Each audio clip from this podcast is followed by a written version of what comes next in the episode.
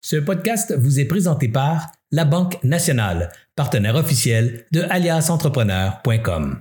J'ai donné une conférence il y a quelques années à un groupe d'entrepreneurs qu'on appelait des entrepreneurs d'économie sociale. Puis, c'était drôle parce qu'il y avait comme un discours anticapitaliste dans la salle. Les gens disaient que c'était, faire de l'argent, c'était pas bien, puis que le système capitaliste, euh, c'était pas un bon système parce que ça exploitait les gens, puis, euh, puis c'était très individualiste.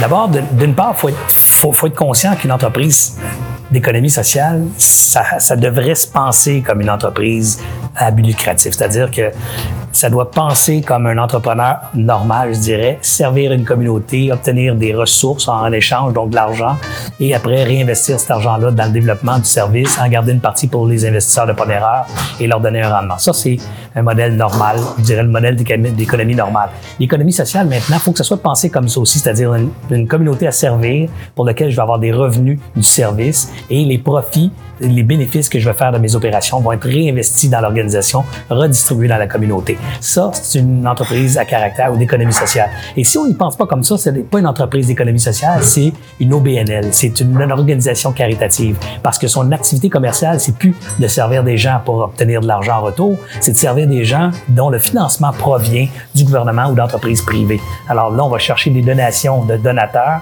et cet argent-là sert à rouler des opérations pour donner des services à la population. Voyez-vous la différence? Dans, un scénario où on va chercher de l'argent du privé ou du gouvernement, donc on sollicite des dons littéralement pour nos opérations, ça veut dire que votre entreprise dépense 100% des donateurs. Si ceux-ci arrêtent de donner ou pour X raison ne peuvent plus donner, ben l'entreprise meurt. Une entreprise d'économie sociale, c'est une entreprise qui va offrir des services à la population. Elle va vendre ces services-là et le retour avec cet argent-là va être réinvesti dans la communauté. Donc peut-être souvent à but non lucratif, on va les vendre au coût de temps. Et le travail du gestionnaire maintenant, c'est de faire une opération où il vend au minimum euh, les, produits euh, au, plus bas prix possible parce qu'il ne veut pas faire d'argent. Ou l'inverse, il va faire un peu d'argent, puis avec l'argent, il va la réinvestir dans sa communauté. Et si vous êtes de ce type d'économie sociale-là ou d'entrepreneur d'économie sociale-là, des bonnes chances que votre projet puisse durer 10, 15, 20, 30 ans.